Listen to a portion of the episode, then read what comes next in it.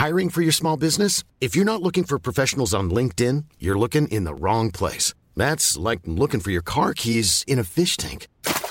LinkedIn helps you hire professionals you can't find anywhere else, even those who aren't actively searching for a new job but might be open to the perfect role. In a given month, over 70% of LinkedIn users don't even visit other leading job sites. So start looking in the right place. With LinkedIn, you can hire professionals like a professional. Post your free job on linkedin.com slash people today.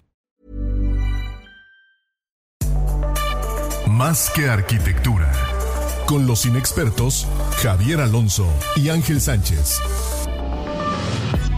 Conoce todo el mundo de la arquitectura, diseño y construcción en una misma frecuencia. Kies 977 te presenta Más que arquitectura. Comenzamos.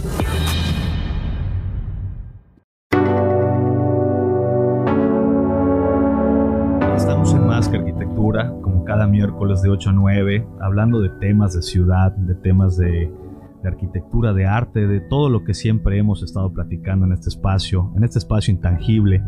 Ya estamos en vivo en Facebook Live, para los que nos están sintonizando aquí en la cámara. Eh, gracias por estar, compartan también esta transmisión. Eh, recuerden que estamos con la página en Instagram, en Facebook, tenemos eh, los podcasts en Spotify, nos pueden buscar como Más que Arquitectura. Y bien, pues Ángel Sano estuvo con nosotros el día de hoy, tiene alguna actividad ahí importante, igual, pero este, le, le enviamos saludos y pues nos estará escuchando también por aquí. Muchas gracias por sintonizar. El invitado del día de hoy es el arquitecto Luis Armando Gómez Solórzano, director de Apalusa Estudio de Arquitectura, que viene precisamente de Chiapas, Tuxtla Gutiérrez, para visitarnos. Bienvenido. Muchas gracias. Muy amable por la invitación. Gracias, gracias por estar acá, Luis.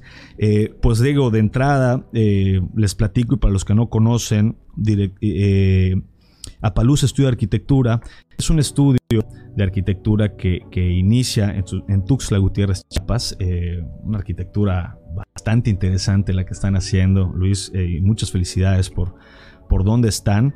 Y precisamente Luis viene a visitar nuestra ciudad y a dar unas pláticas en la Universidad de Anáhuac. Aprovechando, lo tuvimos aquí de invitado con nosotros.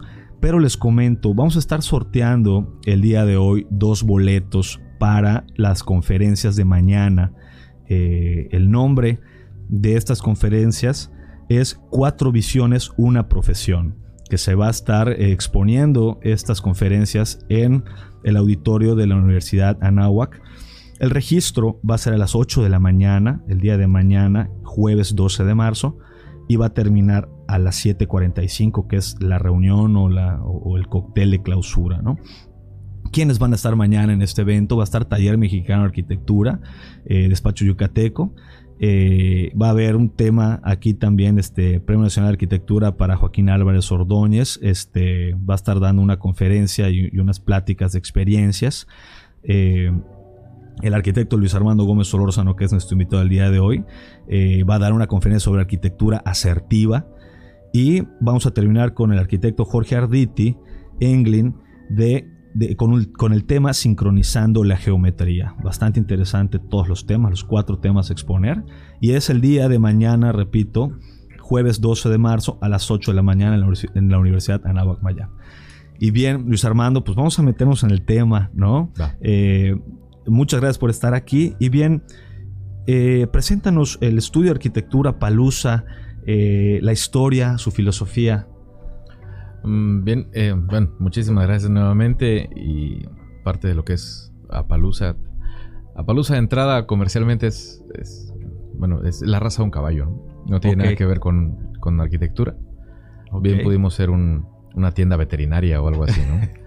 Ahora, perdón, ¿cómo sale? ¿Cómo sale? ¿Por qué se, agarra de un...? En la, en la maestría eh, estamos viendo algo de teoría del color y mencionaban elementos como transparencia. Y había, no sé, un ejemplo de dos piezas de dos cristales y por qué uno se miraba pinto o, marcado por puntos como dalmateado pues, y por qué el otro no se notaba, ¿no? Era al, momento de hacer transparencia generaba eso y, y, ahí un ejemplo era el mismo caballo, el caballo de Palusa es la mitad es de un color liso y el otro está moteado, ¿no? Ok. Y comercialmente, eh, por, pues yo me tuve que meter, en la escuela no te enseñan a vender, ¿no? Yo me tuve que meter a aprender a vender y uno de ellos pues es el marketing. Entonces leyendo y todo me decía, bueno, necesitas un, como un nombre fresco a, tu despacho y no tener, yo, yo estoy un poquito enemigo de que tengamos el nombre del despacho con el nombre del arquitecto, ¿no? Sucedía el efecto de, Pedro Es muy común, ¿verdad? Pedro Ramírez Vázquez, arquitectos, Pedro González de los arquitectos, gente que tenía hangares, eh, pues obviamente era todo a mano, ¿no? Pero tenían hangares con 300 personas y, solamente salían ellos, ¿no? Y obviamente no sucede así, ¿no? El, mismo despacho, el mismo trabajo arquitectónico bien hecho requiere de más de, no sé, tres, cuatro personas, el mismos corresponsables, asesores, consultores.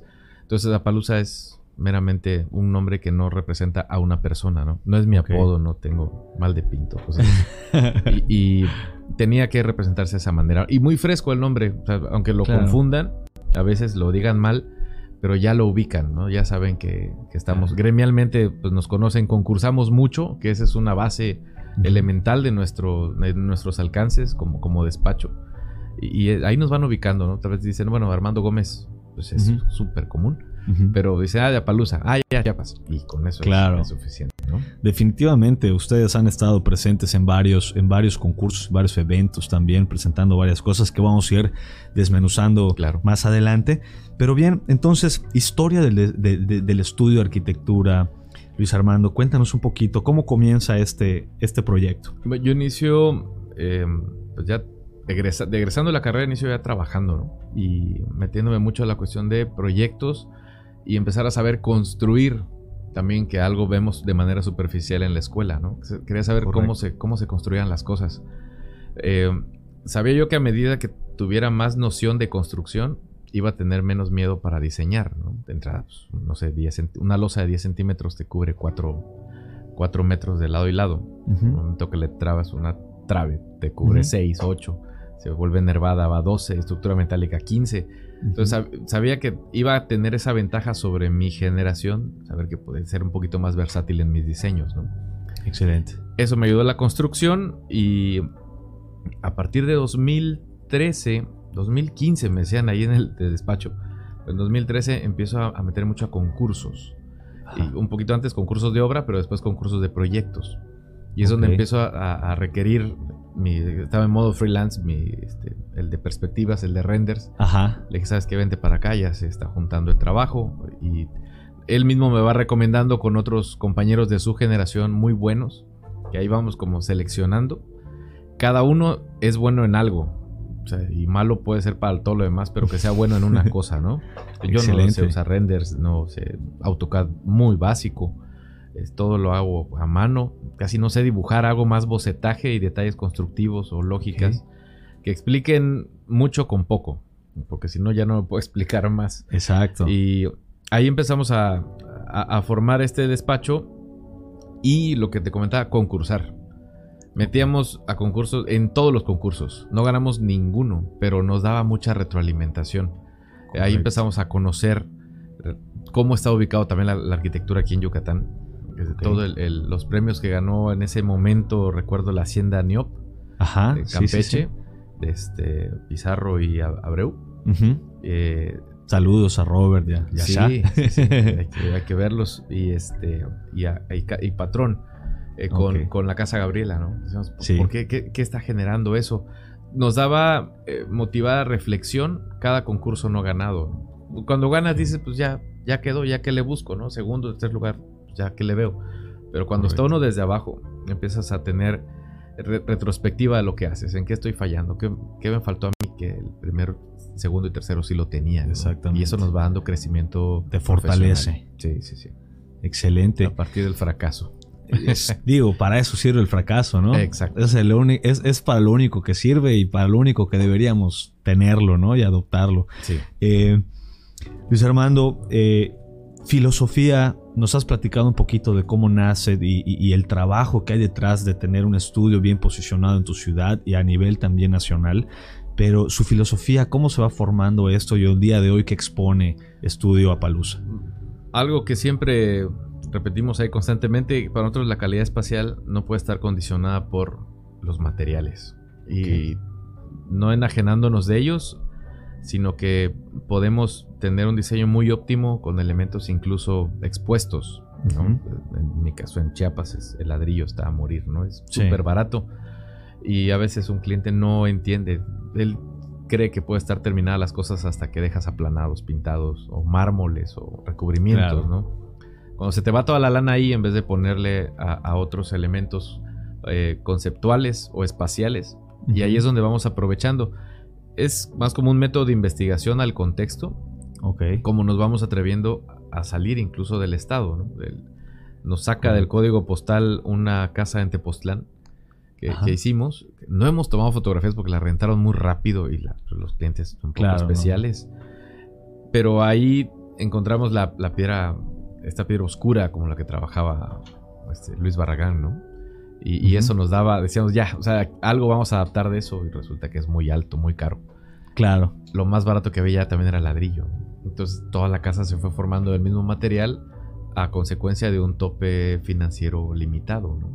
Y así estamos trabajando ahorita en un nivel un poquito más residencial en Monterrey y cuestión comercial eh, de desarrollo de vivienda en Tulum. Excelente.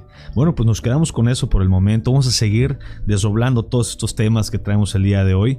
Antes nos vamos a una rola eh, de Coldplay que se llama Cry, Cry, Cry. Y regresamos con más que arquitectura.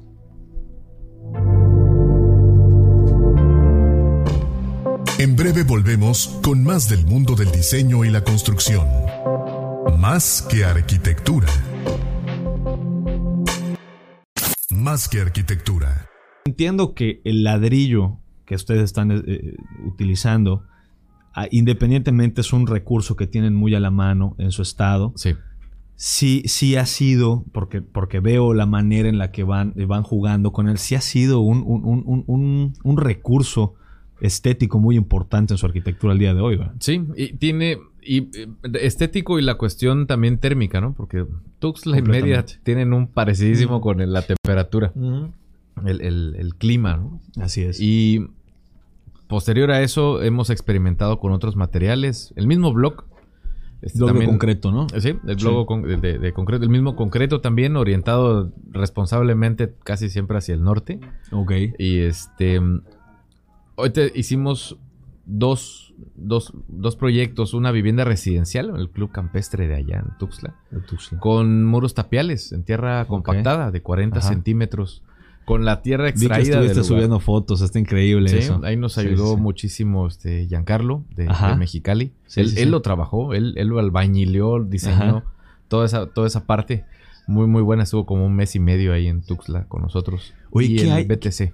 Ok, discúlpame, Luis Armando. ¿Qué hay, qué hay de, de, estos muros de, de barro, de tierra, eh, de adobe, de adobe, ¿no?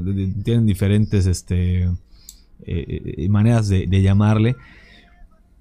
Tú que, tú que estás más familiarizado con ese tipo de materiales, aquí en Yucatán, sinceramente, aunque tenemos en la historia de, la casa maya y de la arquitectura eh, prehispánica, utilizar el, material de la tierra, ¿sí? con,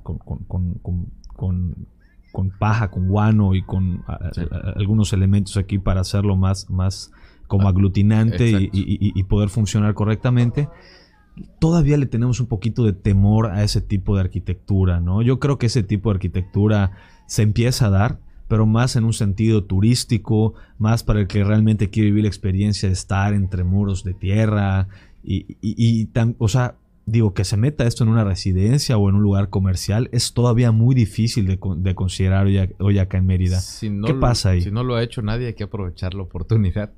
Porque la primera experiencia que se percibe es el confort térmico. Correcto. y que aquí es fundamental. Sería increíble. O sea, aquí el cruzar, eh, el sol no podría cruzar 40 centímetros de tierra compactada, ¿no? Y también este, acústicamente es un aislante claro. excelente, natural, pues ya, ya está. 40 centímetros. Sí, hacemos algo de 40 centímetros en otro tipo de materiales. Nos sale una lana y no deja de transmitir calor, ¿no? De, de, pasarlo.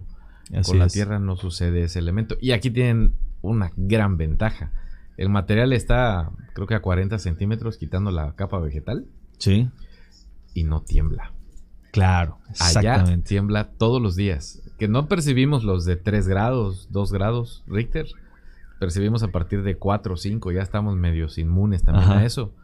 Pero todos los días tiembla en, Chiapas y Oaxaca.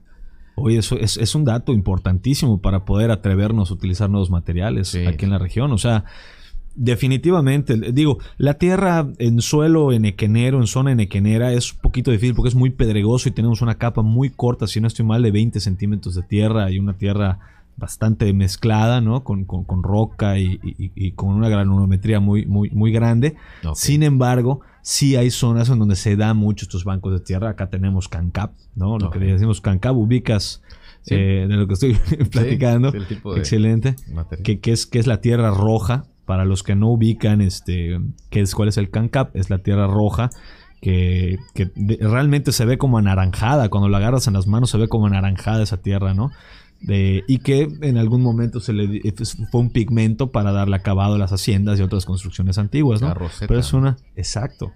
Pero, pero ¿cómo le dicen allá? Roseta. ahí, es, ahí, es, como arcilla, como un barro rojo. Ok. Pero no, no funciona para entintar. Es que es más seco el ah. Allá sí se hace como chicloso con el agua. Sí, sí. Ustedes tienen la ventaja que sí se puede hacer un barro bastante bueno, ¿no? Sí, para hacer ladrillos. Sí. Todo se hornea, ¿no? Sí, tenemos algunas zonas eh, donde se puede explotar. Creo que la zona de Ticul es una zona que, particularmente tiene una tierra muy buena para esto. Por eso es que también desarrolla mucho el tema de la artesanía en barro. Eh, va, gracias, Junior. Pero este, pero bueno, allá, allá es una buena alternativa. Hay un buen tip que nos estás trayendo de no tiembla, tenemos el recurso, tenemos el clima para utilizarlo, pues nada más es, ¿no? Caerle. El primero que implemente gana. Más que arquitectura. Regresamos.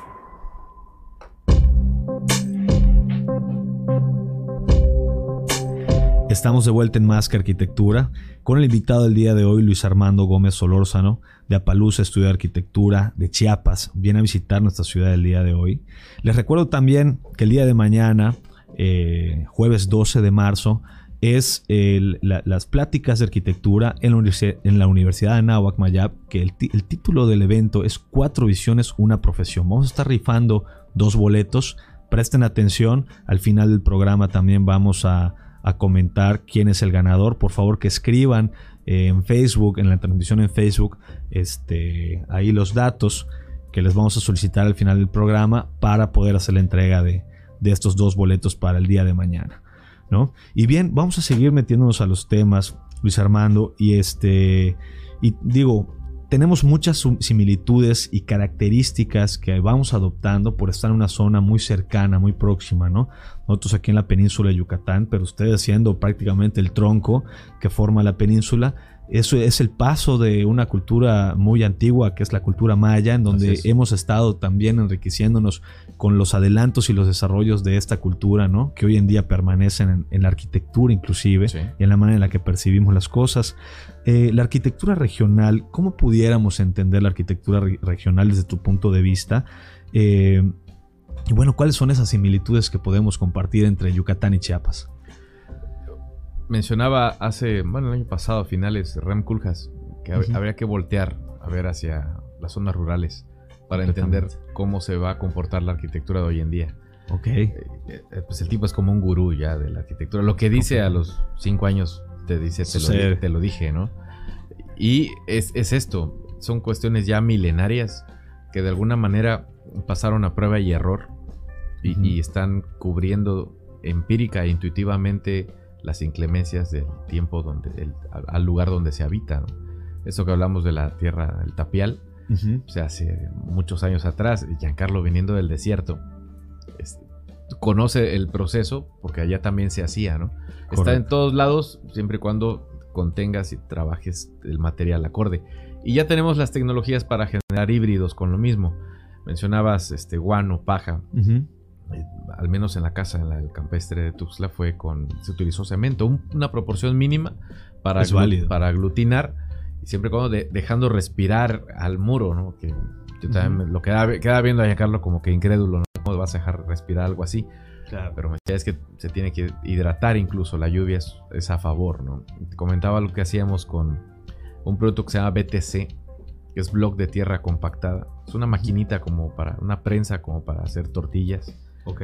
Y ya, ya las venden Como mecánicas. lo que le llaman maricona, ¿no? Eh, para hacer tortillas. Es el, Ah, sí. de- de- de- bueno, aquí en algunas personas le llaman maricona, que es una. Es una. eh, Es, La prensa. es una prensa de, de aluminio colado, ¿no? Que. École. Sí, similar, ¿no? O sea, la forma del, de este, este, este BTC ni siquiera se pega con mortero. Ya va, va a- con adhesivo líquido blanco, para no decir la marca. Ajá. Con eso lo pegas porque trae alveolos y cruzan varillas internas. Entonces te genera un muro armado. Un poquito de concreto. Acabamos de hacer una casa eh, muy cerca de Tuxtla, San Fernando. Con ese material debió hacerse ahí en la obra. Porque nos Correcto. dijo el, el- el doctor en mecánica de suelos que lo produce. Me dice, tú lo podías hacer ahí, ¿no? Pero yo no, no quise adquirir la máquina solamente para la obra. Él me lo vendió. Pero me dice, yo te doy las proporciones y tú lo armas. Oye, pues está esto- excelente. Si tú tienes el recurso allá, ¿no? Pues Sí. está excelente para Ten- próximos proyectos. Tenemos una, una cuestión social, bueno, una cuestión económica en Chiapas muy, muy pesada. Ok. Y es parte de un proceso de autoconstrucción. O sea, hubiera salido mucho más barato, obviamente que mi cliente lo hiciera, pero pues por algo Claro. me estaba pagando, ¿no? Así Eh, es. Sin embargo, llevar esta, estos medios, estas estrategias constructivas, llevarlas a zonas rurales y que ahí se pueda producir con la misma mano de obra local, los costos bajarían muchísimo, ¿no? Y nos adaptaríamos a esos famosos 120 mil que alguna vez estuvieron en juego cuando fue el, el programa de reconstrucción, ¿no? Ujú. Ok, entonces pudiéramos ir entendiendo que arquitectura regional eh, se pudiera llamar a la arquitectura que comparte similitudes en materiales, eh, ¿es así? Eh, y de alguna manera, eh, pues tenemos similitudes, como en este caso, pero también tenemos diferencias, diferencias en la manera posiblemente de concebir la obra o de concebir el espacio. Me gustaría que nos platiques un poquito cuáles puedes, eh, percibes que son esas diferencias en cuanto a espacialidad en la arquitectura yucateca y chapaneca. Había una similitud completa con las, las casas antiguas, incluso todo el centro de aquí, con todo el, no sé, parte del centro de San Cristóbal. Hay mucha similitud en, en ello. Obviamente allá hay menos solares, menos metros cuadrados de terreno. Aquí so- está impostada como a centro, ¿no? Exacto. De, de un lote muy amplio. Allá tiene muchas colindancias. Eh, Al menos con mi Tuxtla no tiene nada que ver porque demolieron todo. Que quis- quisimos ser modernistas y demolimos todos los vestigios Sí. buenos, ¿no? Y se perdió mucho. Se perdió mucho. Eh, también debido a la, a la cuestión sísmica, ¿no? Claro. Con los temblores se va. Si no haces bien el trabajo del adobe, generas mayor vulnerabilidad a ello, ¿no? Completamente. Y las alturas, por ejemplo, son mucha semejanza en ello. Ok. Y eso se percibe aquí. Ok, ok. Eh, hay una cuestión actualmente económica que genera también una gran diferencia, ¿no? La- la- el modo de construir allá es con topes financieros muy, muy mínimos, ¿no? De, no sé, Ok. 700, 400 mil pesos, aventarte una casa. Wow. Y no sé por qué razón, y esa es una duda que, que también traigo a compartir aquí, es más barato comprar una casa en Mérida que en Tuxtla. Ok. Bueno, es que Mérida siempre ha sido muy barato, yo Sí. creo. Y quiero yo pensar que es la cuestión de la cimentación. Aquí no requiere tanto refuerzo Como lo requiere allá por los sismos, ¿no? Completamente. Pero sí, sí. también nuestras losas. donde utilizamos losa de vigueta bovedilla. Vigueta de Villa. Básicamente, ¿no? Casi en, el, en la mayoría de las construcciones. Y ustedes tienen que utilizar losas armadas, ¿no? Sí, sí, sí, hasta muros armados en muchas ocasiones, de- dependiendo de las alturas, ¿no? Completamente. Ok. Bueno, pues ahí tenemos las diferencias. Podríamos eh, eh, eh, interpretar que es un tema estructural, ¿no? Sí. Y que de alguna manera aquí en Mérida pues estamos salvos de eso y podemos jugar también con el recurso económico, como bien comentas, Así es. Luis. Ok.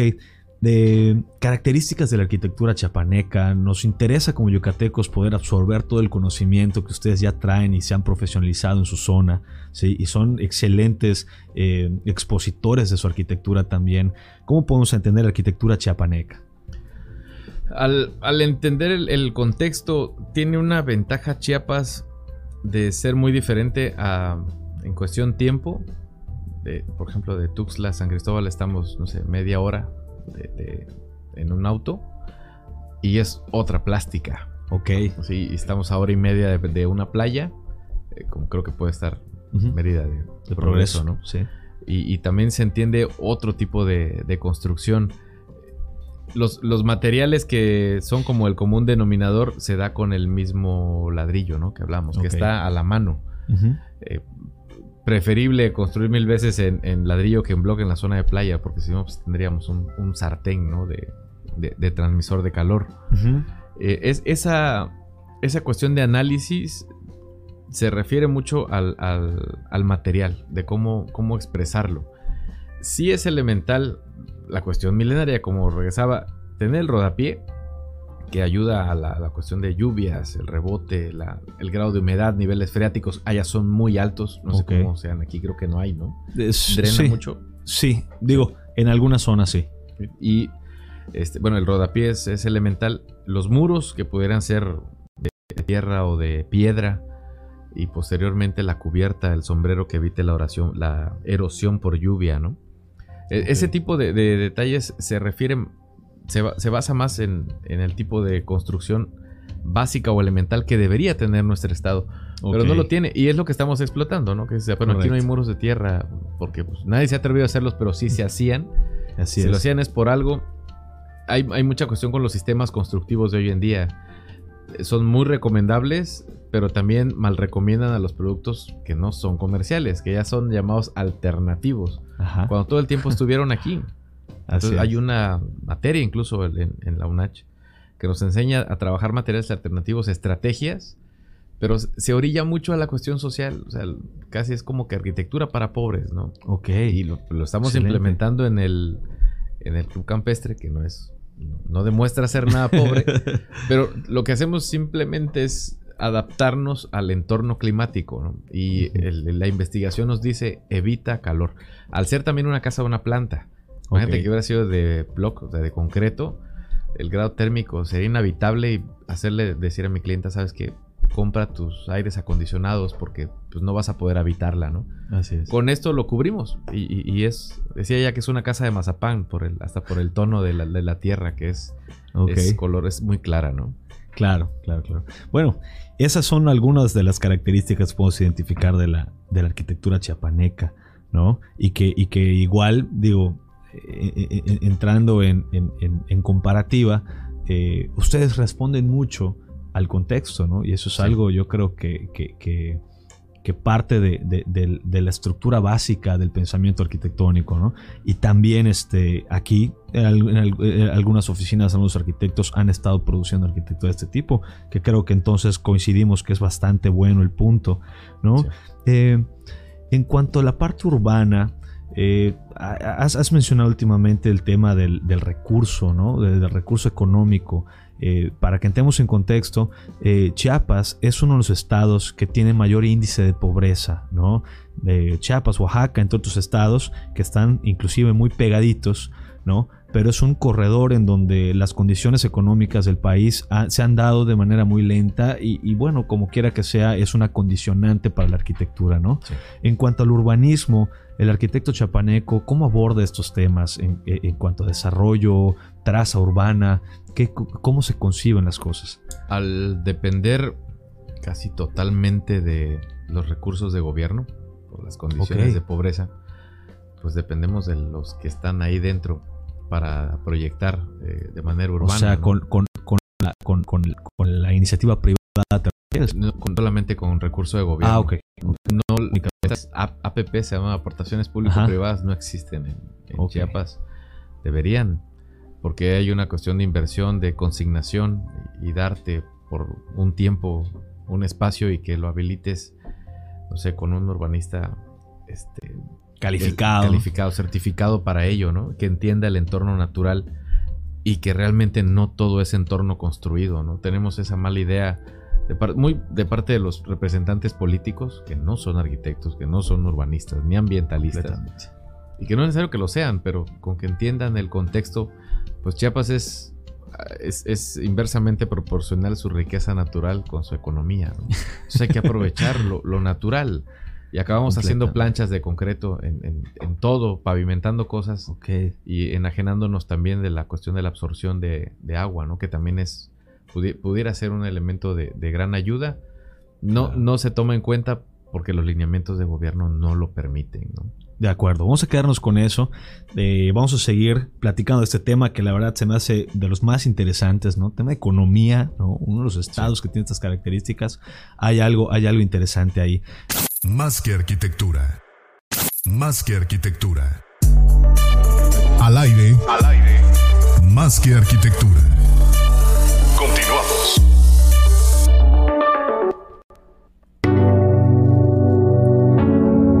Vuelta en Más que Arquitectura. Ya con el tercer bloque del programa está con nosotros el arquitecto Luis Armando Gómez Solórzano de Apaluz Estudio Arquitectura. Viene desde Chiapas para seguir platicando con nosotros estos temas interesantes.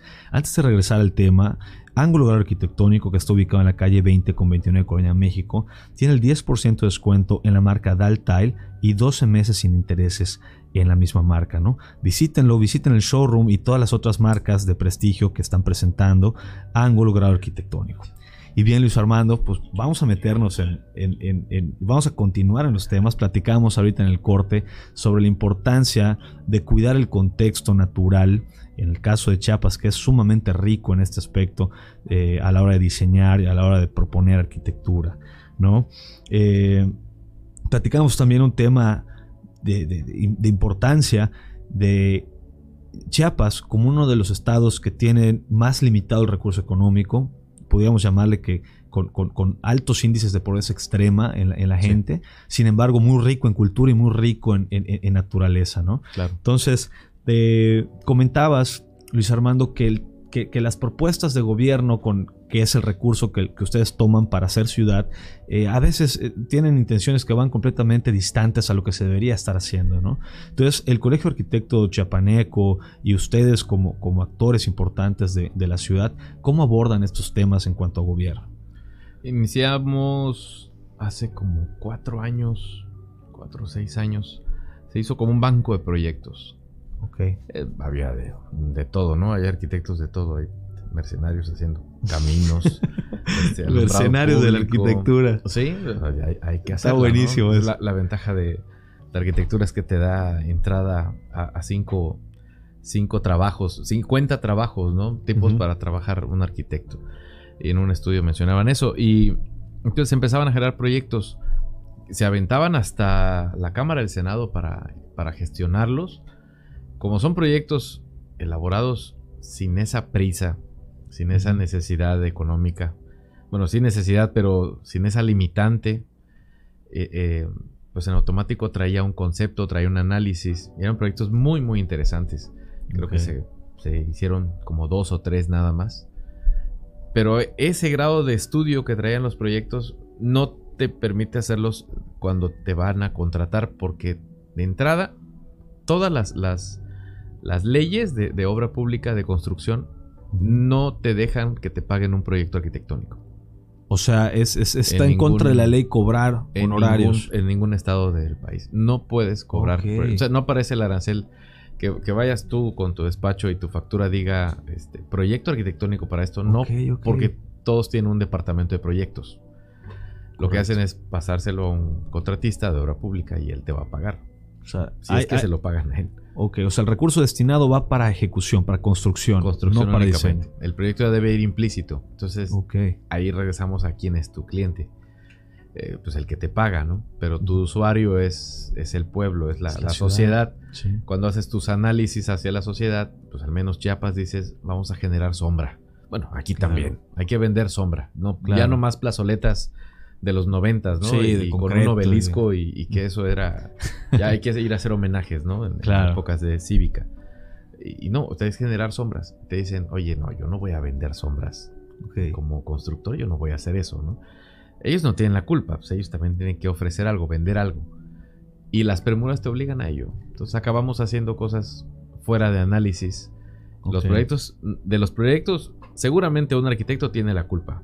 El, otro es el cliente y el gobierno por aceptarlo. Correcto. La cuestión pública, ¿no? Correcto. Y bueno, mencionas ahorita el espacio público. La verdad es que el espacio público, cómo, cómo añoramos el espacio público en México, ¿no? Yo creo que en todos los estados. Eh, y bueno, claramente está que, en Chiapas no, no, sufrimos de lo mismo, ¿no? Estamos, estamos conectados con eso. Y entiendo que la propuesta, al fin y al cabo, la propuesta urbana debe ser espacio público, debe ser calidad de espacio, temperatura, naturaleza. ¿No? Que bien estamos conectados con el tema. Materialidad eh, en la arquitectura, Luis Armando, eh, sus proyectos, para los que no, no, recuerdan, eh, Apaluz Estudio de Arquitectura de Chiapas es, tiene una característica de manejar diversos materiales en su plástica, en su, en, su materialidad, que los hace ya un, sello ¿no? en sus proyectos. ¿Cómo se trabaja esta parte? Ahorita me estaba acordando de, bueno, hasta el acero oxidado lo hemos trabajado, ¿no? En el pabellón del agua en la Ciudad de México. Buenísimo. Nos, nos, ahí se ganó el, proyecto, se ganó la ejecución del proyecto y se ganó la, bueno, nos dieron la asignación de la obra, ¿no? Por las premuras. Y era el concreto dejándose oxidar, como si fuera una obra de, de, chillida, ¿no? Ok. Y ahí es otro tipo de análisis. Sí hubo una cuestión de ladrillos por las bóvedas que se generaron al interior, pero sabíamos que ese espacio, por ejemplo, no iba a tener mantenimiento. Y hasta la fecha no lo tiene, no lo requiere. claro, está, en está hecho para eso. Está en un ecoducto, en un parque lineal que se dedica a tratar el agua, que también eso es un problema, me decía el este maestro Duarte, que hay un problema aquí. Sí, sí, sí, fuerte. Tensión de agua. Este, 1.6 eh, kilómetros del ecoducto tratan el agua, te regresan el agua en grado 3 de manera mínima energía eléctrica y todo va con biodigestores y chinampas regresamos a lo milenario, ¿no? claro. Eso es, azteca, ¿no? Completamente. Así es. Eh, el análisis de ello conlleva a que se decía pabellón del agua, como un ejemplo a, lo que hablamos de los materiales. El pabellón que hicimos no tiene agua. ¿Para qué? Pues nada más íbamos a generar un nido de zancudos, de mosquitos. No iba a tener mantenimiento, iba a ser un cenicero gigante. y el, el, hecho de entender cómo se comporta una ciudad, pues, la ciudad más grande de, México, de que no iba, no iba a sufrir esa, ese aspecto. Entonces dejamos la pieza no morir, pero sí dejarla a un nivel de desgaste Correcto. con el mismo óxido. Y de lejos mucha gente confunde, ¿no? Parece un espectacular caído, ¿no? Pero el interior es otra cosa, es un lugar para exponer cosas, para dar muestras artísticas acerca del agua y las cuencas que hay en México, ¿no? Excelente. Bueno, esto es un paréntesis. Eh, ustedes ganan este, este, este concurso del pabellón, que, está excelente. Yo conozco el proyecto. Para los que no, eh, Pabellón del Agua, la Ciudad de México. Y este. Precisamente esa era una de las dudas. O sea, es un pabellón del agua que no tiene nada hecho con agua, ¿no? Y, creo muy interesante la, metáfora de, de entras a buscar agua y no te encuentras agua, ¿no? Y, creo que también pudiéramos entender como que llegas a la ciudad, una de las ciudades más grandes del planeta, la ciudad más grande de México, y tienen un problema grave con el agua, ¿no? Sí. Entonces ahí hay una similitud del proyecto que habla un poquito de lo, que padecemos también. Así es. ¿Verdad? Excelente. Bien, eh, la, arquitectura eh, regional siempre, siempre nos ha llevado a estar experimentando con materiales antiguos, si lo queremos ver así, con recuperar eh, maneras de hacer las cosas. coincidimos, hemos, hemos dado, nos hemos dado cuenta en mucho de, esto. Sin embargo, eh, la tecnología, cómo, cómo, Chiapas y cómo el estudio Apalusa aborda las nuevas tecnologías o las ecotecnologías también que se está dando mucho hoy en día en la arquitectura al tener un análisis de usuario, sitio y objeto, el, mismo, el sitio pues es de lo que hemos venido, venido platicando, ¿no? Cómo corresponderle al sitio el, confort del, usuario, ¿no? Mediante el objeto indicándole el carácter. Completo. Hicimos esta casa que está en San Fernando, tiene, por ejemplo, las, las aguas o las caídas de agua las tiene hacia adentro de la casa. Ok. El mismo cliente me decía, oye, yo quiero aprovechar quiero que la casa esté desconectada completamente. Quiero aprovechar el agua pluvial para poder regar. Voy a poner huertos. Si no son huertos urbanos, tenía un poco más de espacio para, para siembra, que lo va a destinar, ya andaba metido en eso. Y este, obviamente, las, los paneles solares. Entonces hay una cuestión de low tech con high tech que tiene mucho que ver el usuario, siempre y cuando él se adapte, ¿no? El low tech es mucho mantenimiento, mucho recurso humano. El high tech lo que hace es que te evita ese proceso automatizando muchas cosas, ¿no? Completamente. Y ahí, es donde se va, estamos en esa etapa, ya logramos la arquitectura con el proceso, ya lo está habitando. vienen las lluvias, vemos cómo se comporta y nos vamos a completamente a la cuestión de siembra, de este, de, lo, que puede ser low tech, este, ecotecnias. Completamente. y bueno, está con biodigestor también, no, no está conectado al drenaje cuando pudo estarlo, ¿no? Claro. Excelente. Vamos a quedarnos con eso, nos vamos a una rola, Aaron Smith Dancing y regresamos con más que arquitectura.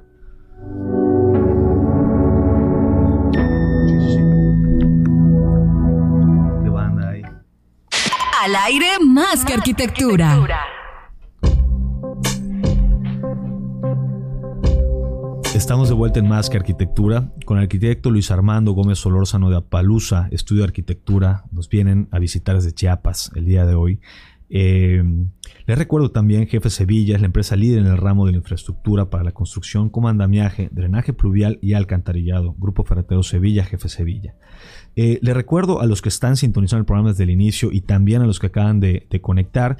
Eh, tenemos dos preguntas el día de hoy para poderse ganar los dos boletos para mañana, jueves 12 de marzo, para las conferencias de cuatro visiones, una profesión en la Escuela de Arquitectura Anáhuac Mayap. las preguntas es, ¿cuál es el nombre del despacho que nos visita el día de hoy? ¿Sí?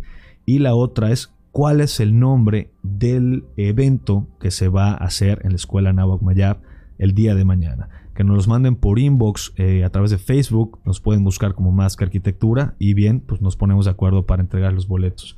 ¿Sale? Esperamos su participación y bien, pues vamos al cierre de temas, Luis Armando. Eh, platicamos ahorita en, el espacio que nos dejan de corte, arquitectura para pobres, este concepto sumamente interesante porque eh, para, para, nos, para muchas personas, yo, yo particularmente también antes de estudiar arquitectura, entendías que los que contaban arquitectos era gente que tenía recursos, ¿no? O sea, entendamos que la arquitectura en algún momento se consideró para ricos, ¿no? Pero hay una respuesta hoy día a, esto, ¿no? Y, es la arquitectura para pobres. Entonces, ¿en qué consiste la arquitectura para pobres? Esa etiqueta que digo que era mala y me dices, bueno, también es buena porque hay que marcarla, ¿no? Eh, no, no, olvidarse de esa etapa. Que hoy en día las escuelas ya están llevando este tipo de, materias, de temas. Sea, al ser la, arquitectura está pensada para la humanidad en toda su historia, ahí estamos todos, ¿no? incluimos todos. Pero como existe esta autoconstrucción de, generación en generación, pues el que menos requiere de un arquitecto es una, la persona que puede autoconstruir. Sí, ¿para qué la quiero? ¿Qué me va a enseñar, no? Esta, esta persona. ahora bien, la cuestión de generar estos híbridos, estas nuevas, ahora sí, alternativas con las composiciones de antes. Adaptar esta, este tipo de elementos constructivos a siglo XXI porque las necesidades ya cambiaron totalmente. Así es. Bueno, de entrada, este, la, cuestión laboral, ¿no? Papá y mamá trabajan ahora. Antes no sucedía ese efecto. Y eso se presenta en todo, el, en campo, en, urbano, en cualquier lado. No importa la cuestión económica. Se, se, es donde entra el arquitecto para al menos, si no puede aportar, al menos documentar y que no pierda la esencia una construcción que está mal llamada para pobres. Esto que hablamos de los muros de tierra. Eh, las mismas, los muros de, bueno, los de ladrillo, los tejidos de ladrillo que hacían también para evitar el calor desde muro 21 a muro 60. Lo hacían por algo, no tanto porque tuvieran recursos, sino porque evitaban la, cuestión de calor. Eh, el hecho de, decirle, mira, aparte de lo que haces comúnmente en, en, tu tipo de construcción, puedes agregar este otro detalle y te va a ayudar más.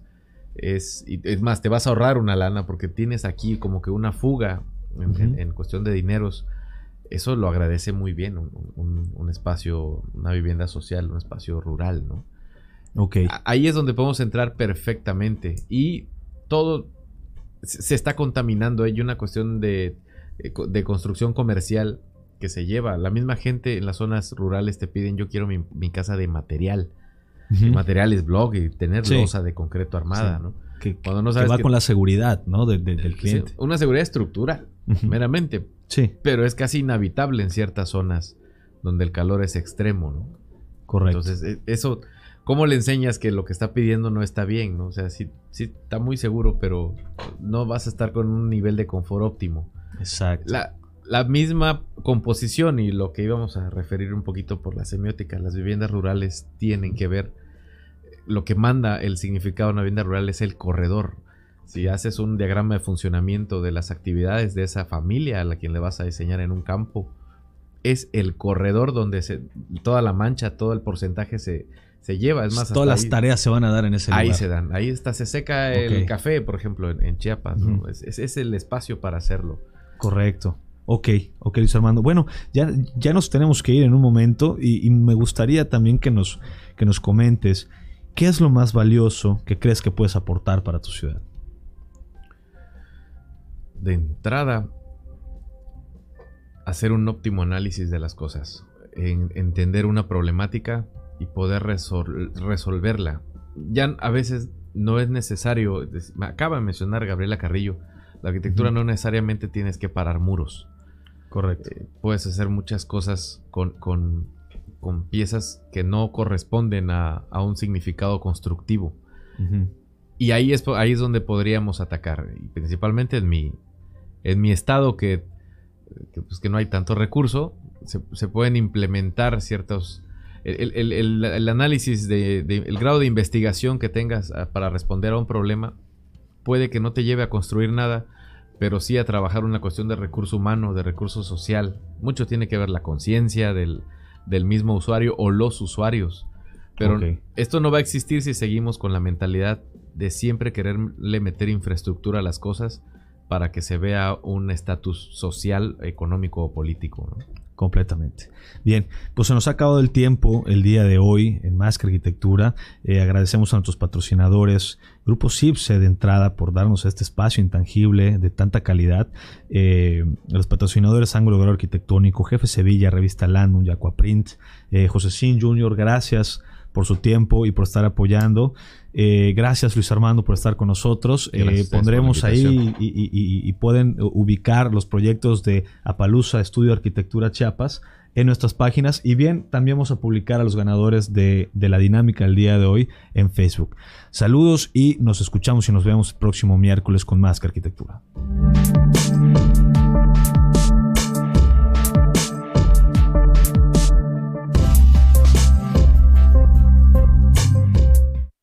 Grupo Ferretero Sevilla y Ángulo Grado Arquitectónico presentaron Los Inexpertos. Javier Alonso y Ángel Sánchez te esperan el próximo miércoles a las 8 de la noche para continuar conociendo todo el mundo de la arquitectura, diseño y construcción. Más que arquitectura. Solo por Kiss 977.